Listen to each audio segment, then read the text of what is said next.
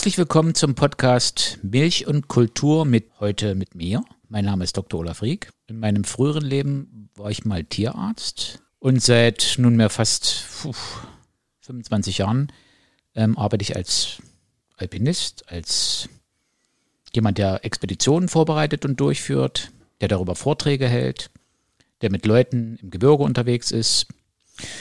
Ja, und ich bin heute hier, um zu erzählen, was ich so mache und ähm, um über ein ganz besonderes Thema zu sprechen, das mir sehr am Herzen liegt, nämlich über ein wunderbares kleines Naturrefugium, den Holzberg. Die Sendung geht immer los mit einem Spiel, das heißt kurze Frage, kurze Antwort. Und dann musst du Sätze beenden oder Fragen möglichst kurz beantworten. Die erste Frage heißt, meine liebste Art zu reisen ist zu Fuß zu gehen. Das Lied habe ich zuletzt gehört. Child in Time von Deep Purple. Grenzen sind dazu da, sie zu überwinden. Abenteuer sind für mich? Abenteuer sind für mich Dinge, die unwegbar sind, gefährlich und die, wenn man sie bestanden hat, einen tief zufrieden zurücklassen. Äh, Spaß beim Klettern ist für mich? Wenn ich hochkomme und nicht runterfalle. Ein Biotop ist? Ein Biotop ist ein Ort, wo viele verschiedene Tier- und Pflanzenarten ähm, sich hingeflüchtet haben, weil es ringsherum keine Lebensräume mehr gibt. Das Schönste an Spitzbergen ist? Die Einsamkeit und Ruhe. Gibt es ähm, noch eine andere oder einen anderen Ort, wo du gemerkt hast, das ist vergleichbar mit Spitzbergen ja. im Hinblick auf Einsamkeit und Ruhe? Ja, Feuerland. Also äh, in Spitzbergen war ich mehrfach, viermal, glaube ich. Ähm, habe auch eine ausgedehnte Kajak-Expedition dort oben gemacht. Es war fantastisch, es ist eine fantastische Gegend. Und vergleichbar waren zwei andere Regionen. Das war Alaska. Ich habe dort auch eine Kajak-Expedition gemacht in der Glacier Bay und ähm, habe auch eine kombinierte Kajak-Bergexpedition ähm, gemacht auf Feuerland und das war sehr ähnlich. Ja, diese, wir sind dort ähm, fünf Wochen unterwegs gewesen und haben ein einziges Mal ein Boot getroffen, sonst keinen einzigen Menschen. Und das ist ein großes Privileg, ähm, für das ich sehr dankbar bin, dass ich das noch erleben durfte. Milch ist für mich das, was meine Freundin in Kaffee tut, was ich nicht verstehe, weil er nicht mehr nach Kaffee schmeckt. Kletterst du lieber alleine oder ähm, mit Menschen zusammen? Ah, das ist unterschiedlich. Eigentlich bin ich jemand, der sehr gern ähm, allein ist, die Einsamkeit genießt. Gerade in den Bergen ist das ja oft ähm, noch möglich.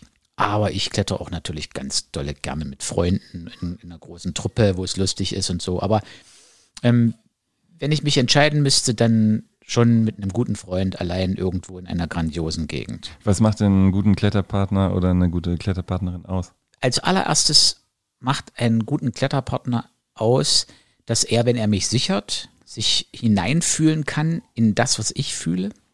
Also er muss sozusagen ein erfahrener Mann sein, um das fühlen zu können oder eine erfahrene Frau, ähm, was man da oben im Vorstieg fühlt. Ne? Also der, der muss spüren, wenn es mir nicht gut geht, wenn ich in Schwierigkeiten gerate, der muss sogar einschätzen können, wie die Zwischensicherungen gelegt sind und so weiter. Und er muss natürlich hinterherkommen, beziehungsweise muss auch den Mut haben, ähm, vorzusteigen. Also er muss ähm, möglichst auf Augenhöhe mit mir unterwegs sein. Ja, aber vor allen Dingen muss er viel Gefühl mitbringen.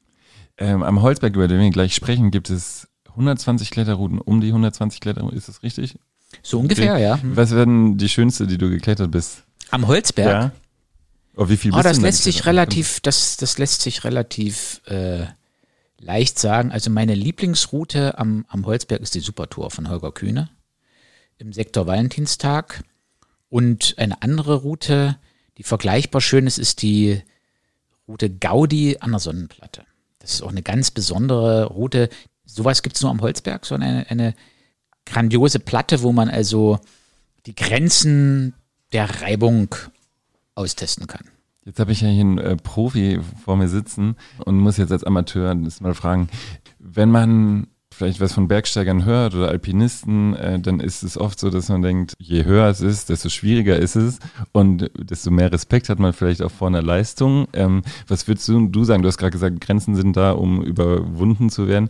Was ist denn ist das, ist das, kann man das überhaupt in, mit Höhe in Relation setzen beim Bergsteigen, dass äh, das wirklich die größten Herausforderungen sind? Ja, aber überhaupt gar nicht. Mhm. Also Höhe ist äh, insofern relevant, dass wenn man richtig hoch ist, dass dort eine, eine ganz spezielle Schwierigkeit hinzukommt, nämlich der geringe Sauerstoffpartialdruck.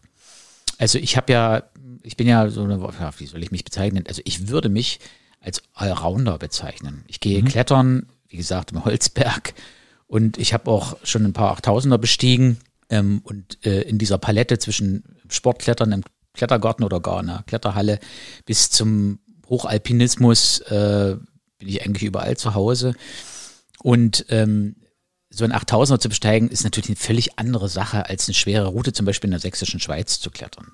Aber ähm, was so wie wie deine Frage läuft sicherlich äh, darauf hinaus, was nun eigentlich so wirklich schwierig mhm. ist. Mhm, ne? ja. ähm, wenn man einen leichten 8000er besteigt auf der Normalroute, ist es sicherlich nicht so schwierig und nicht so fordernd, wie wenn man also eine 80 Meter Route in der sächsischen Schweiz klettert, wo es zwei Nachholringe gibt und wo man alles selber absichern muss und wo man an der Grenze seiner psychischen und physischen Leistungsfähigkeit ist. Also ähm, das sind ganz unterschiedliche Anforderungen, die da gestellt werden.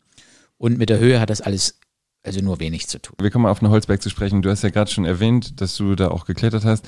Ähm, ja, immer zu. Ja, ich, ich hab, bin sehr, sehr oft am Holzberg gewesen. Mhm. Ja, ist ja nun hier in der Nähe und ist ein ganz besonderer Spot. Also ich bin sehr oft dort gewesen. Mhm.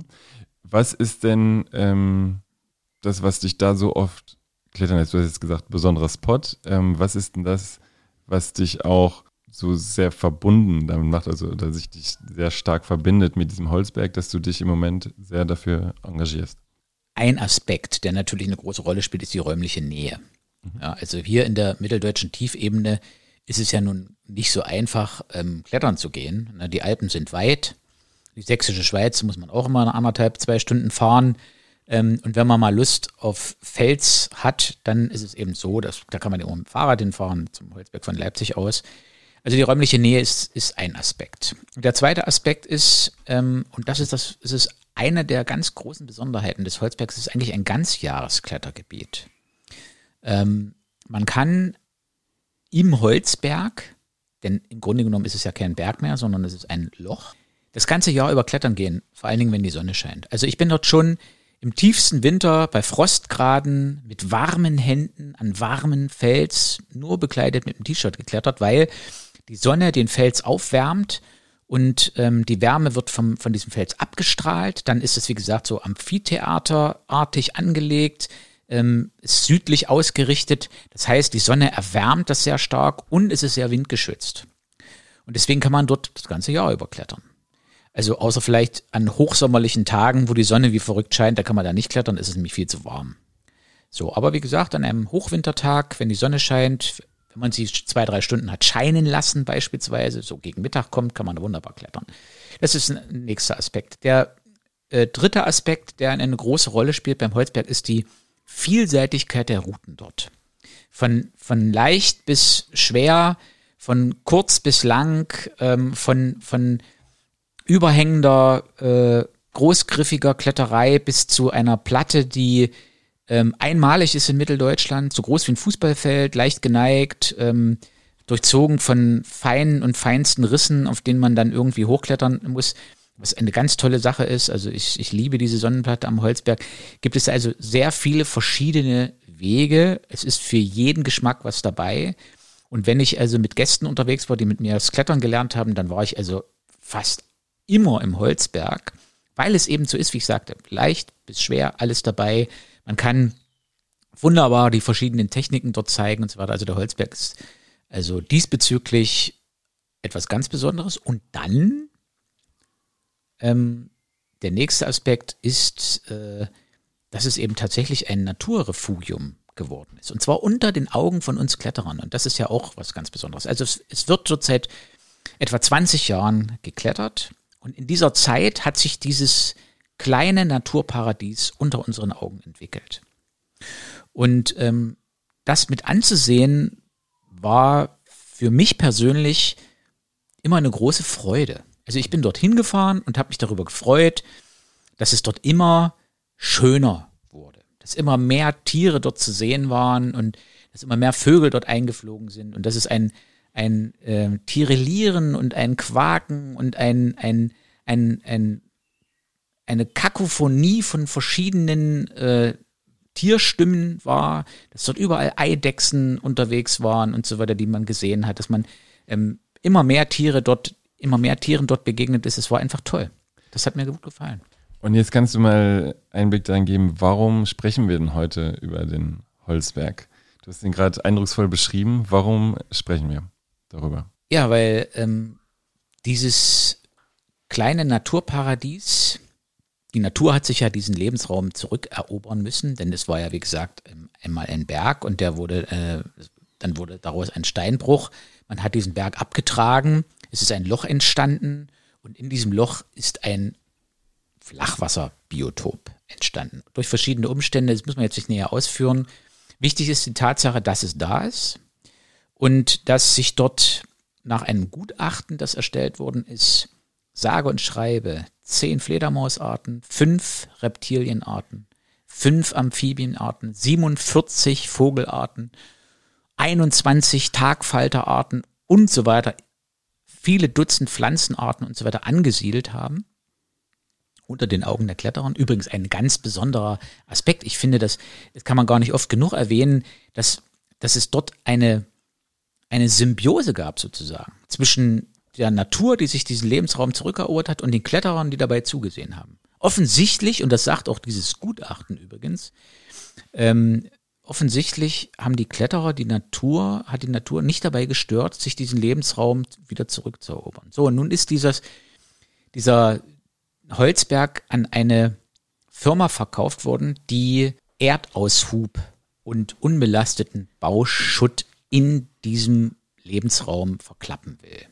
Bevor weiter, ganz kurz, von wem wurde der denn äh, verkauft, der Holzberg? Äh, wem gehörte der Holzberg? Die Basalt AG hat diesen Holzberg verkauft. Mhm. Und ähm, an die Firma Kavril. Und die Firma Kavril ist, wie gesagt, eine Tiefbaufirma. Mhm.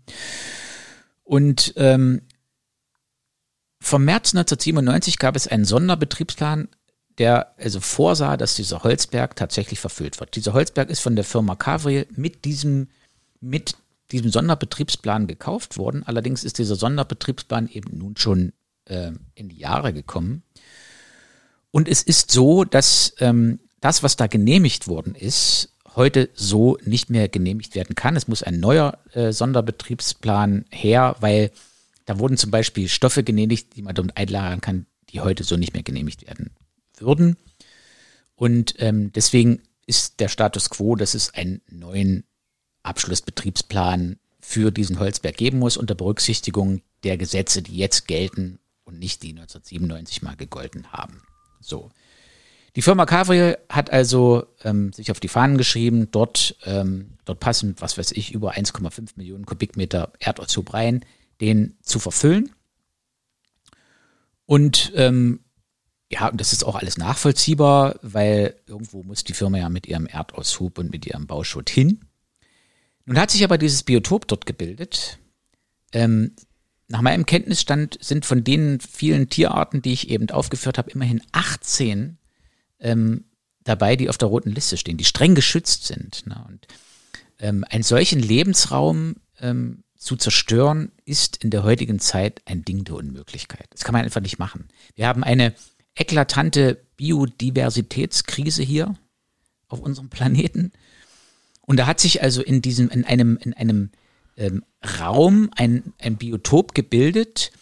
Das muss man sich auch mal überlegen, ähm, der ja also von, von intensiver Landwirtschaft geprägt ist. Ne? Und ähm, mir kommt das da so vor wie so eine Arche Noah. Ne? Die, die haben äh, sich dort in, diesen, in dieses Flachwasserbiotop geflüchtet und ähm, die Natur hat sich das zurückerobert. Das dabei zuzuschauen war eine äußerst befriedigende Sache und nun soll das zugeschüttet werden. Das ist unvorstellbar. Das ist einfach unvorstellbar. Und wir Kletterer ähm, waren in einem ganz grundlegenden Dilemma.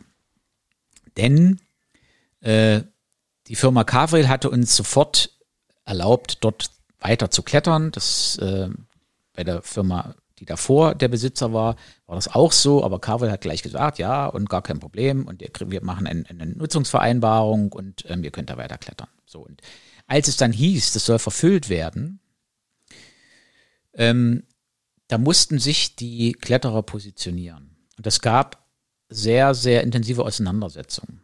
Die einen sagten, ja, wenn wir uns jetzt auf die Seite der Bürgerinitiative, die sich gegen diese Verfüllung dort in Böhlitz gegründet hat, Böhlitz ist der Ort, wo der Holzberg liegt, dann wird uns Kavril das Klettern verbieten. Und wenn wir es nicht tun, dann werden wir also immer ein schlechtes Gewissen haben. Also so ging es zum Beispiel mir. Es, es, kann, es kann doch nicht sein, dass man also sagt, wir halten uns da raus, hoffen, dass die Bürgerinitiative das irgendwie schafft, das zu verhindern, aber wir halten, halten die Füße still, damit Kavril nicht irgendwann sagt, ja, ihr Kletterer, ihr seid uns in den Rücken gefallen und deswegen sperren wir euch jetzt aus. Und diese Diskussion wurde sehr intensiv geführt. Es gab eine Entscheidung, die Kletterergemeinde und der Leipziger Alpenverein hat sich ganz eindeutig positioniert, hat gesagt, wir werden auch für den Erhalt dieses Biotops kämpfen. Daraufhin wurde uns die Nutzungsvereinbarung gekündigt. Es gab eine Kündigungsfrist von zwei Jahren. Zuerst wurde sie uns fristlos gekündigt. Dagegen wurde äh, gerichtlich vorgegangen, dann wurde diese fristlose Kündigung zurückgenommen und eine fristgerechte Kündigung ausgesprochen und die ist jetzt, die Nutzungsvereinbarung ist jetzt abgelaufen, die Kündigung ist jetzt in Kraft und seit ähm, Ende April können die Kletterer den Holzberg nicht mehr betreten. Und das ist natürlich eine Katastrophe. Erstens, weil Leute bestraft worden sind, weil sie sich für ein Biotop einsetzen. Und zwar mit der härtesten Strafe, die man überhaupt ähm, ihnen äh, auferlegen kann, nämlich nicht mehr klettern zu gehen, in einem der wichtigsten und schönsten Kletterspots hier in Mitteldeutschland. Mit 120 Routen, du hast es schon gesagt, äh, mit einer wunderschönen Umgebung. Uns dort einfach auszusperren, ist natürlich eine ganz bittere Pille. Aber dieses Damoklesschwert schwebte ja die ganze Zeit über uns. Wir wussten, dass das passieren kann. Und wir haben uns aber trotzdem dafür entschieden, das auf diese Art und Weise zu machen und uns nicht einfach dort rauszuhalten und zu sagen, lasst mal die anderen machen. Wir wollen vor allen Dingen nur eins, klettern. Das wäre sehr egoistisch gewesen und ich bin sehr froh, dass es dort relativ schnell eine relativ klare Meinung der Kletterergemeinde hier ähm, in, in der Region gab. So. Das ist also das, der Status quo. Die Kletterer sind ausgesperrt. Die Firma Cavriel hat nach wie vor ähm, den Plan, diesen Holzberg zu verfüllen und alle Bemühungen vom, von den Kletterern, auch der Bürgerinitiative, denn wir sind ja uns alle einig, dass, dass selbstverständlich die Interessen der Firma Cavriel sehr wohl berechtigt sind. Die Firma Cavriel hat ein gutes Standing in der Region ist ein großer Arbeitgeber in der Region, hat auch viel für die Region getan. Das muss man alles mal auch, auch mal sagen. Ähm, aber wie sie sich dort in Bezug auf diesen Holzberg verhalten hat, ist äh, mir ein völliges Rätsel, weil die Politik sehr schnell gemerkt hat, dass es natürlich ein ganz großes Problem ist, heutzutage ein solches Biotop zu zerstören. Und da hat sich also ähm, der Wolfram Günther als jetziger Umweltminister, das hat er schon als Fraktionsführer der Grünen im Landtag, hat er das also auch schon gemacht. Selbst der Ministerpräsident, der ist sogar hingefahren nach Großschepper zu Kafriel. Der persönlich hatte sich dafür eingesetzt. Es ist sogar so weit gekommen, dass, dass, dass die Landesregierung den Kletterern 500.000 Euro zur Verfügung gestellt hat, um Kavriel diesen Steinbruch wieder abzukaufen, damit die ohne Gesichtsverlust und auch ohne finanziellen Verlust dort aus der Sache wieder rauskommen. Die wollten einen Kletterer- und Naturpark dort etablieren. Und es gab sogar relativ ausführliche Bemühungen, einen Ersatzstandort zu finden. Und der ist auch gefunden. Den Tagebau Schlehenhain. Den Tagebau Schlehenhain. Ähm, der ist auch angeboten worden. Und diese ganzen Offerten, um also die Sache auf gütlichem einvernehmlichen Wege aus der Welt zu schaffen, sind alle durchweg gescheitert. Und die Begründungen dafür sind in meinen Augen völlig fadenscheinig. Also eine Begründung ist, ja, in, in Schledenhain kann ja jetzt nicht eingelagert werden, weil das Genehmigungsverfahren noch nicht abgeschlossen ist. Ja, im Holzberg kann auch nicht eingelagert werden, weil diese Genehmigungsverfahren, nämlich dieser neue Sonderbetriebsplan, auch noch nicht abgeschlossen ist. Und wenn der was eine große Überraschung wäre, wenn der entgegen allen Erwartungen tatsächlich eine Genehmigung erteilt werden würde vom Oberbergamt, dann würde es natürlich sofort eine Klagewelle geben. Und ähm, die würde Jahre dauern, diese, diese Klagegeschichte, sodass es also auch nicht möglich ist, im, im Holzberg äh, einzulagern. Ähm, da, das ist also viel eher möglich, also in Schlehenhain einzulagern. Und ich glaube, ähm, die Firma Kavri wird sich verzocken. Mhm. Denn das wird noch einige Jahre wird sich das hinziehen, wenn es tatsächlich zu einer Konfrontation vor Gericht kommen sollte. Und irgendwann wird dieser Tagebau Schlehenhain dann ähm, renaturiert werden und äh, dann wird dann vielleicht auch nicht mehr möglich sein, da was einzulagern. Und dann hat äh, Kavel sich äh, episch verzockt. Ich weiß nicht, äh, ich, ich, ich kann dieses Verhalten dieser Firma nicht richtig nachvollziehen. Also mir kommt das vor, als, als ist da ganz viel Trotz im Spiel. Ja, also wenn wir da nicht verfüllen dürfen, dann dürft ihr da nicht klettern und ähm, wir bewegen uns hier keinen Millimeter von der Stelle. Also so kommt mir das vor. Mir, mir kommt das so vor. Also man könnte ja sagen, okay, ähm, ja, die Kletterer, die sind uns zwar in den Rücken gefallen und die sind, haben sich auf die Seite der Bürgerinitiative geschlagen und die kämpfen jetzt dafür, dass wir das nicht verfüllen dürfen, aber im Grunde genommen, ob die da nun klettern oder nicht, ähm, ist ja eigentlich egal. Ja. Lass sie klettern. Aber das machen sie eben nicht. Und sie lassen sich auch nicht auf, haben sich auf das Verkaufsangebot nicht eingelassen. Ähm, sie haben nicht mal ähm, sich darauf eingelassen, dass diejenigen, die hier in, in, in diesem Land, also in diesem in Sachsen die Verantwortung tragen, dass sie sich so vehement dafür eingesetzt haben, dass eine Lösung gefunden wird.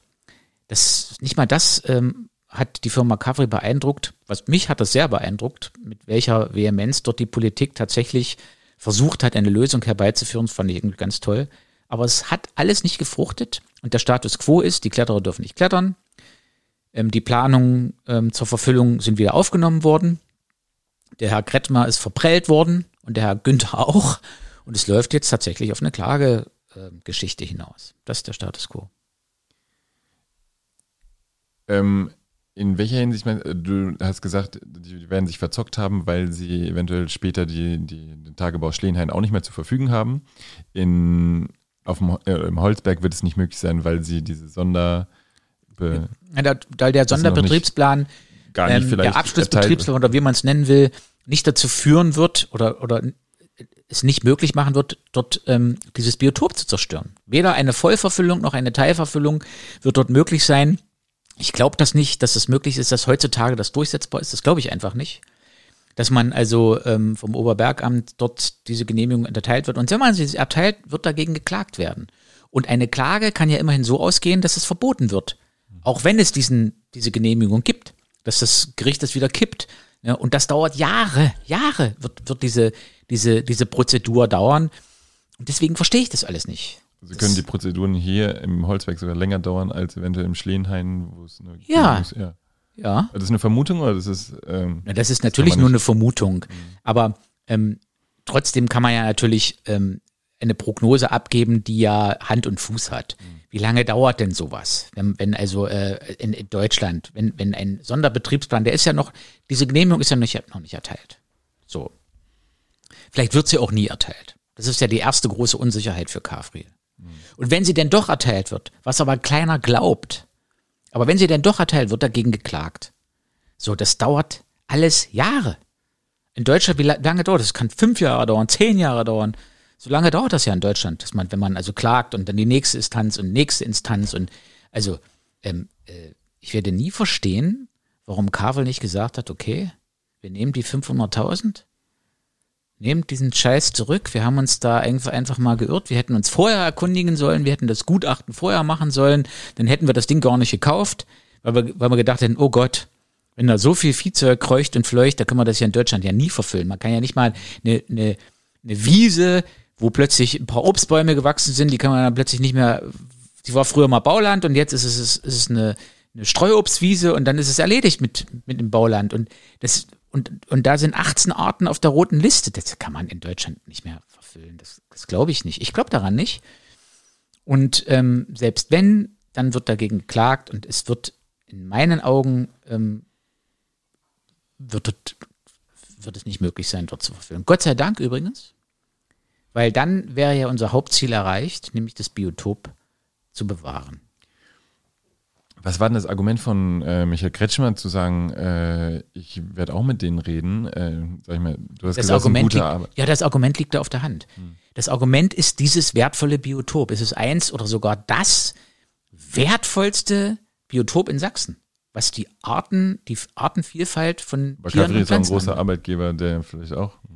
Der ist sogar ein, der ist sogar ein, ein, ein Spender für die CDU. Aber das äh, spielt ja keine Rolle. Äh, ich glaube, dass erkannt worden ist von der Politik, dass man das heutzutage nicht mehr machen kann und dass man wollte aber, und da bin ich wieder bei den berechtigten Interessen der Firma Kafriel, man wollte natürlich auch ähm, der Firma Kafriel einen Weg zeigen, aus diesem Dilemma herauszukommen und auf sie zuzugehen, ihnen Zugeständnisse zu machen, ihnen einen Ersatzstandort an, anzubieten. Also der ehemalige Ministerpräsident, der ist ja im Aufsichtsrat von der MIBRAG, der jetzt Schlehenhain betreibt. Die wurden da alle involviert.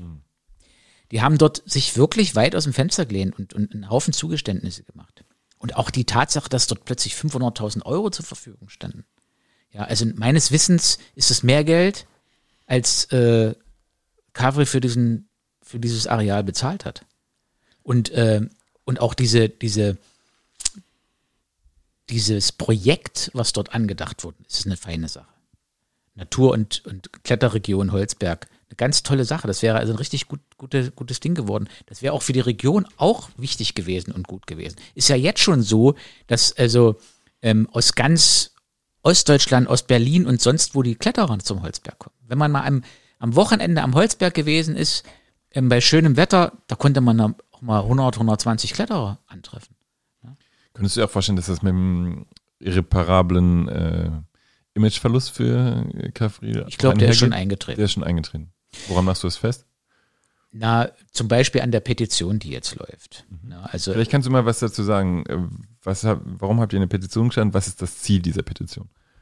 na, ähm, die ganze Sache am, am Köcheln zu halten, die Aufmerksamkeit wach zu halten bei den Leuten ähm, und natürlich ähm, ein unüberhörbares und unübersehbares Zeichen zu setzen für die Politik, dass das also nichts zu den Akten gelegt werden darf, sondern dass also, ähm, und diese Petition weist dort also sehr deutlich darauf hin, dass die Leute ähm, sehr wohl äh, daran interessiert sind und sich dafür einsetzen, denn ich glaube, wir sind schon bei 16.000 Unterschriften zurzeit ähm, und es werden jeden Tag einige hundert mehr Tag für Tag. Und ähm, das ist natürlich, äh, äh, klar ist das ein Image-Schaden.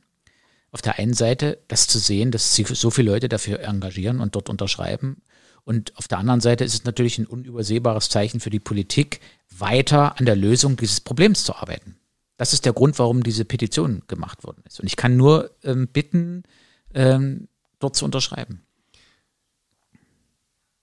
Du hast gesagt, es läuft jetzt auf äh, wahrscheinlich auf eine Klagewelle hinaus. Was, Ja, ich- oder gibt es ein Quorum bei euch? Oder das ist einfach nur eine äh, Aufmerksamkeit, also quasi zu zeigen, so ähm, viele es Leute gab, wollen es, das nicht. Es gab eine, eine Veranstaltung der Holzbergretter, ähm, so aus Anlass, dass die, äh, dass der Holzberg nun gesperrt worden ist für die Kletterer und da war der Wolfram Günther höchstpersönlich da und hat die Situation nochmal geschildert, hat die Position der Politik dargelegt und hat ähm, ähm, ja, hat eben auch eingeschätzt, dass alle Möglichkeiten jetzt eigentlich ausgeschöpft sind und dass es auf eine Klage ähm, hinausläuft. Und ähm, wenn der das sagt, dann, ähm, und wenn der das so einschätzt, der hat sicherlich noch einen tieferen Einblick, äh, auch in diese ganzen Abläufe und so, ähm, auch was dort hinter den Kulissen besprochen worden ist. Der redet mit Herrn Kretschmer, der äh, redet mit Herrn äh, Karnal, mit der Frau Weiß, die Prokuristin und jetzige Chefin. Ähm, also der hat da noch einen tieferen Einblick in diese ganzen äh, Gedanken und, und äh, Forderungen und Hintergründe. Und wenn der das sagt, dann kann man das, glaube ich, äh, kann man das schon annehmen, dass es so werden wird. Was, wann würdest du denn sagen, äh, wärst du zufrieden mit deinem Engagement für den, für den Holzberg? Was sollte Wenn ich Meinung? zufrieden wäre, na, das, ja, ist, das ist leicht zu sagen. Erstens, ähm, und das ist unser oberstes Ziel gewesen und da bin ich auch relativ optimistisch, dass das erreicht wird, ist dieses Biotop zu schützen. Das zweite wäre, dass die Kletterer dort wieder in ihr Klettergebiet dürfen. Und das dritte, dass auch die Firma Cavriel ähm, eine Möglichkeit hat, ihren Erdaushub und ihre, ihren Bauschutt irgendwo unterzubringen. Ähm, und dass es eine gütliche Lösung gibt, äh, mit der alle leben können. Problem ist, diese Lösung, die auf dem Tisch lag, die war so eindeutig und so leicht eigentlich annehmbar für alle Seiten. Es war eine, eine Win-Win-Win-Situation. Mhm. Ähm, das Biotop hätte gewonnen, die Kletterer hätten gewonnen, die Region hätte gewonnen, Tavril hätte auch gewonnen, die hätte nämlich gesichtswarnt und ohne finanzielle Verluste hätten sie da rauskommen können. Ja, ich werde nie verstehen, warum man, warum man also das nicht angenommen hat. Das werde ich nie verstehen. Und ähm, wenn man sich da über die Gründe, über die potenziellen Gründe Gedanken macht, dann ähm, macht einen das schon ein bisschen traurig. Ja? Denn, denn ich kann mir nicht vorstellen, dass ähm, eine Situation eintritt, die noch günstiger für alle Beteiligten, vor allen Dingen auch für Kafriel ist, als die, die es schon gab. Wie bist du denn, was denkst du zu der öffentlichen Berichterstattung darüber? Würdest du dir mehr wünschen? Würdest du das sagen, das Thema wird auch durchaus oft aufgegriffen und äh, ja, also hat den Stellenwert in Medien, die, die es bekommen sollte? Oder eindeutig, ja. Also ist der MDR hat darüber berichtet und ist in der sächsischen Zeitung und in der LVZ ist darüber berichtet worden. In vielen Online-Medien ist darüber berichtet worden. Also die Aufmerksamkeit steigt stetig. Mhm. Und ähm, Jetzt durch die Petition noch einmal, ähm, weil die sehr viele Leute erreicht hat. Also ich denke schon, dass die Berichterstattung ähm, sehr intensiv und auch sehr ausgewogen war. Das, was ich so ähm, gelesen und gesehen und gehört habe, muss ich schon sagen. Ähm, und weil du den Image-Schaden ansprachst, der wird immer größer für die Firma. Mhm. Immer größer und größer. Und ähm, auch das ist etwas, was glaube ich, dort nicht richtig ähm, verstanden worden ist. Na, dass also ähm, das natürlich pures Geld wert ist, ähm, ein gutes Image zu haben. Und wenn das jetzt leidet, und das tut es, ähm, ist das noch ein Grund mehr für Unverständnis, dass also dieses, diese Hand, die ausgestreckte Hand, nicht genommen worden ist von Kafriel. Vielleicht auch nochmal Leute mitzunehmen, die ähm, die gar nicht so in dem Thema drin sind. Was ist denn das deutsche Naturschutzrecht? Was beinhaltet das? Kannst du dann nee, Also, nee, nee da also da, das kannst du gleich mal rausschneiden. Ja, das schneide ich raus. Das ist überhaupt nicht schlimm. Nein, ich habe, ich, also das, das, das da kenne ich. Da musst du mal. Vielleicht mal äh, anders gefragt. Du hast gesagt, es gibt Tierarten, die sind auf der roten Liste. Die sind, äh, werden geschützt, sind gesetzlich geschützt, kann man so sagen? Ja. Die sind gesetzlich geschützt. Ähm, ist das auch ein großes Argument, was äh, dagegen spricht, also diese rote Liste, dass man da nicht einfach sagen kann, wir machen das und oder geht es da eher wirklich ja, um Stoffe, die eigentlich, Bereich, Ja, eigentlich ist es unmöglich. Also es ist ja so, ähm, äh, wenn man sowas tun will, dann ähm, gibt es die Möglichkeit, dass man ähm, die Viecher einsammelt und woanders ansiedelt. Dass man also einen vergleichbaren Lebensraum mhm. schafft. Mhm. So. Und auch das wurde ja diskutiert. Aber die Leute, die was davon verstehen, die sagen natürlich, das geht überhaupt nicht. Ja. Ist völlig unmöglich, geht In der nicht. Theorie ist ein, ja, ja, theoretisch ja, aber eine, eine, ein Lebensraum zu schaffen, der so beschaffen ist wie dieses Biotop, was ich dort gebildet habe, das geht nicht. Und ähm, das ist einfach nur eine, ja, eine, eine Ausflucht. Ähm, und ähm, so, und, und das ist eigentlich das Argument, was die Naturschützer hervor, hervorbringen, ähm, und ähm, ja, dieses Biotop muss einfach so, wie es ist, an der Stelle erhalten werden und fertig. Gerade weil es eben so viele und vor allen Dingen auch so seltene und streng geschützte Tierarten sind. Das geht nach deutschem ähm, Naturschutzrecht nicht. Ähm, aber diese speziellen rechtlichen Bestimmungen, die, da kenne ich mich natürlich nicht. Muss man nachlesen. Genau. Wir werden auf jeden Fall äh, die Petition äh, verlinken und äh, unterstützen das Vorhaben. Teilt die Petition, unterschreibt die Petition, damit der Holzberg äh, eventuell noch gerettet werden kann und auch bald wieder vielleicht beklettert werden kann. Ist das jetzt erstmal dieses Kletterverbot ähm, auf unbestimmte Zeit? Ja. Wenn jetzt die ganzen Klagen kommen oder wenn es Klagen geben wird, dann wird es erstmal die ganze ja, es Zeit. Es ist Privatgelände. Hm. Gesper ist gesperrt aber. Und ähm, hm. als schon das erste Mal das Gelände gesperrt war, in der Zeit, wo es hieß, also wir haben eine, äh, eine fristlose Kündigung ausgesprochen, da wurde dann tatsächlich, äh, wurden die Leute angezeigt wegen Hausfriedensbruch.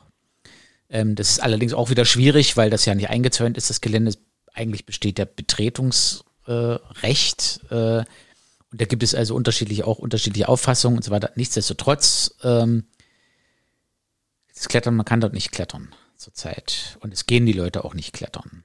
Ne? Und äh, man will ja nicht ständig irgendwie äh, Gefahr laufen, dort sich gerichtlich auseinanderzusetzen mit Kafriel.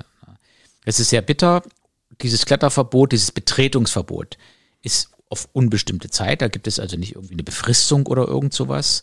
Ähm, und wie gesagt, das Privatgelände und fertig. Ja, also das ist zurzeit ähm, unmöglich, dort zu klettern.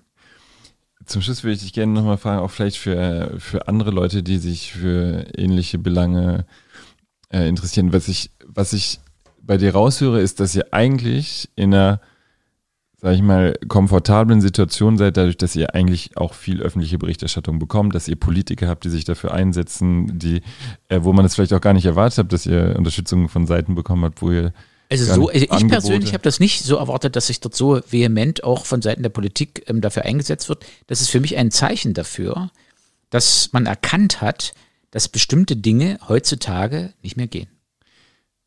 Jetzt gibt es vielleicht andere, vielleicht auch Biotope, Kletterfelsen, die vielleicht nicht dieses Renommee haben, wo es vielleicht ähnliche Fälle gibt, wo äh, große Firmen auch Interessen haben und äh, da, ich, ich weiß nicht, nehme ich jetzt mal an, dass äh, es das auch gibt, ähm, die vielleicht dann nicht so eine, sag ich mal, äh, die Möglichkeit haben, eine Petition mit 16.000 äh, Unterschriften zu haben oder ähm, den Einsatz dieser Politik auf ihrer Seite zu haben, sondern vielleicht auf Seiten der Unternehmen. Was würdest du den Leuten denn raten, ähm, wie sie sich stark machen können dafür, auch wenn vielleicht die Bedingungen gar nicht so gut sind wie jetzt bei euch? Naja, die Bedingungen sind ja am Holzberg deshalb, also. des, deshalb so gut, weil man eben ähm, festgestellt hat, wie wertvoll das Biotop ist. Ich denke, das ist ja eine, eine, eine Grundvoraussetzung ähm, für ein Engagement, dass, dass etwas ähm, als sehr wichtig und wertvoll erkannt wird. Und dann ist der, dann, dann ist es der Weg, den wir auch gegangen sind. Dass man also ähm, mit großer Vehemenz versucht, Leute zu aktivieren, Unterstützer ähm, um sich zu scharen, ähm, die Politik ähm, mit zu involvieren. Also das ist ein, ein, ein unglaublich aufwendiger Prozess. Das habe ich ja nun am eigenen Leib gespürt und ich bin ja nicht einer von denjenigen, die sich dort, ich bin ja monatelang im Jahr unterwegs. Es gibt Leute, die sich Tag für Tag dafür engagieren. Der Herr Winkler zum Beispiel, der Herr Patzer ähm, oder der Toni Werner, ähm, der Chef vom Alpenverein und so weiter. Das sind also alles Leute, die sich, die sich unglaublich äh, äh, für diesen Holzberg engagiert haben. Und wenn man erkannt hat, dass etwas wichtig ist, dass man das unbedingt machen muss, dann muss man das auch so machen.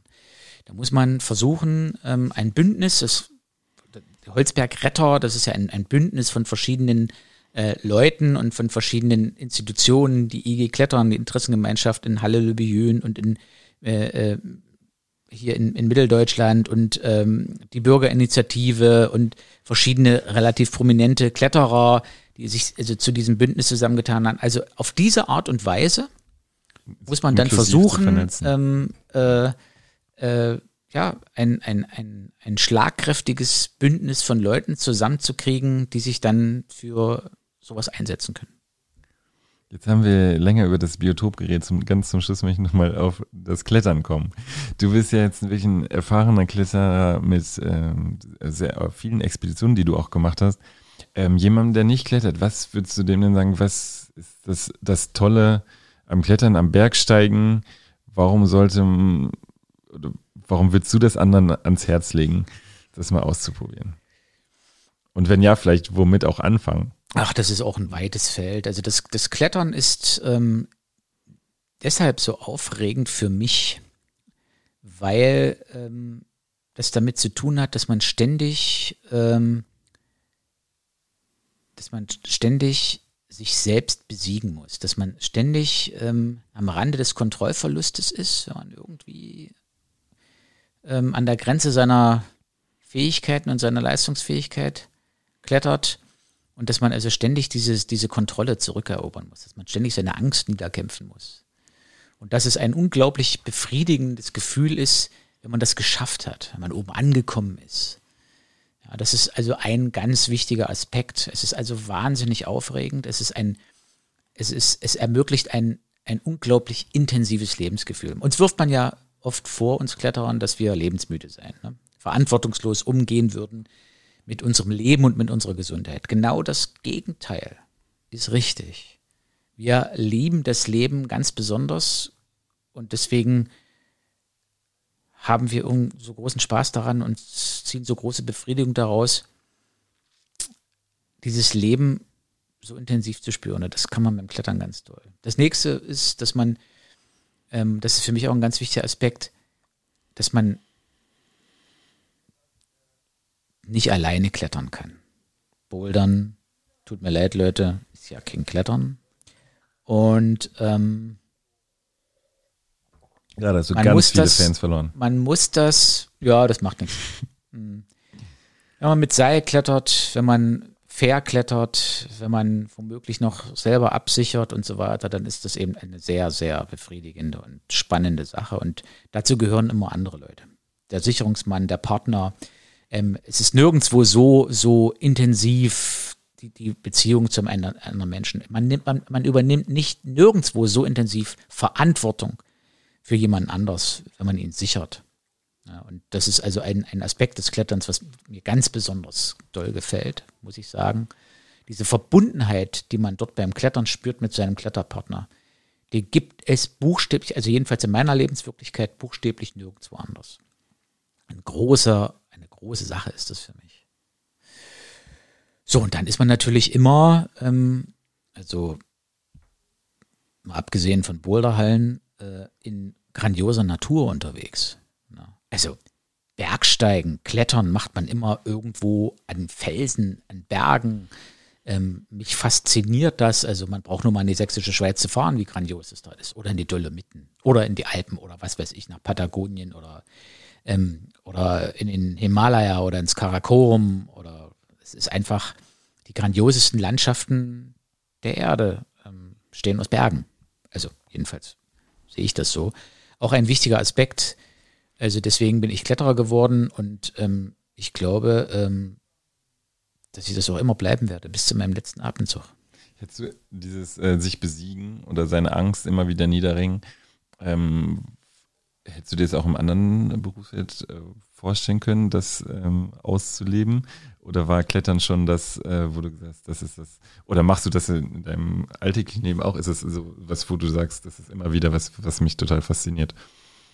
Ja, ich bin ja von Haus aus kein Kletterer. Also ich bin, ich nicht, ich bin nicht in, einem, Tierarzt, ne? in einem Kletterer äh, Elternhaus groß geworden. Mhm. Ganz so. im Gegenteil. Ganz im Gegenteil. Ich bin zum Klettern gekommen wie die Jungfrau zum Kinde, muss ich mal so sagen. Ähm, ich war, da war ich schon, das erste Mal Klettern war, da war ich schon 30. Also ich habe relativ spät angefangen, deswegen bin ich auch lausiger Kletterer, aber pff, Spaß macht es trotzdem. Ähm, also äh, ich habe mit Klettern angefangen, da haben die Spitzenleute ihren Zenit schon längst überschritten. Äh, da äh, habe ich überhaupt mit Klettern erst angefangen. Ähm, aber äh, nichtsdestotrotz hat mich das volle Pulle fasziniert vom, vom ersten Augenblick an. Aus den eben genannten Gründen. Und ähm, ich kann nur jedem ans Herz legen, das mal auszuprobieren. Vielleicht ähm, erwischt es ihn ja auch dann so wie mich. Das Problem ist nur, das wird man dann nie wieder los. Also dieses, äh, diese, diese Infektion, die man da davon getragen hat, diese Klettersucht, die ist dann äh, persistierend, die geht nicht mehr weg. Dieser Podcast ist ja auch ein Kulturpodcast und deswegen darf jeder Gast am Ende den Zuhörern eine Buch- und eine Musikempfehlung mit auf den Weg geben. Wenn du es möchtest, darfst du das auch machen gibt es ein Buch, das man unbedingt lesen sollte und eine Musik, die man unbedingt hören sollte. Ja, es gibt ganz viele Bücher, die man unbedingt lesen sollte. Ähm, mein Buch, was ich immer empfehle, äh, auch meinen Gästen, die mit mir klettern gehen und Bergsteigen gehen, ähm, ich führe ja auch Touren im, in, in Nepal äh, und so und ähm, das ist der Michel de Montaigne, die Essays. Mhm. Das ist ein Philosoph. Ja, ja, das ist so eine Art Philosoph. Eigentlich ist es ein, ein Mann, der ähm, einfach sich selbst beobachtet hat und diese Beobachtung niedergeschrieben hat in einem epochalen Werk. Weltliteratur ist das.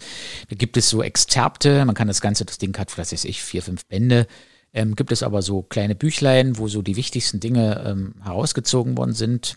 Arthur Franz bei Reklam ist so ein Exzerpt erschienen, das trage ich mal bei mir. Das ist ein ganz kleines Büchlein mit ganz dünnen Seiten und ganz kleiner Schrift. Ähm, das kann man immer, das kann man fast in der Hosentasche haben und da drin lesen und das ist einfach sehr erfrischend. Das ist, was weiß ich, 400, 450 Jahre alt, das Buch und es ist, liest sich so, als wäre es gestern geschrieben worden. Ähm, die Menschen haben sich also in, in diesen Jahrhunderten nicht verändert. Also das ist einfach so und das ist auch schon allein die Tatsache ist, ist nicht schlecht. Ja, und ich bin Beatles-Fan. Also das waren grandiose Musiker. Zwei sind es ja heute noch. Und, äh, und wenn man sich diese Musik anhört, ähm, also die fasziniert mich maßlos bis heute, wie die Jungs, äh, was die Jungs für kreative Köpfe waren. Das war toll. Also Sergeant Pepper Heute zu Gast bei Milch und Kultur war Dr. Olaf Rieck. Vielen Dank, dass du da warst. Ja, ich habe mich gefreut. Am Ende darfst du auch nochmal, ganz ja. am Ende, ich habe es schon fünfmal gesagt, auch in deinen Worten nochmal sagen, warum man, äh, was Leute, Zuhörer von Milch und Kultur machen können, die jetzt gehört haben und denken, oh, das, da will ich mich auch für stark machen, für den Holzberg. Was sollten die tun?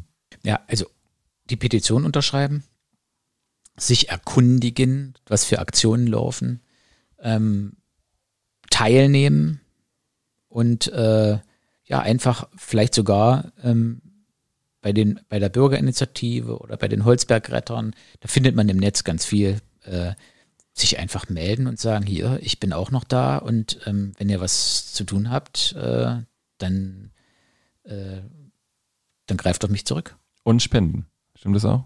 Spenden auch. Wir wollen, wir müssen uns ja wappnen für die Klagen. Genau, ganz genau. Vielen Dank für das Gespräch. Gerne.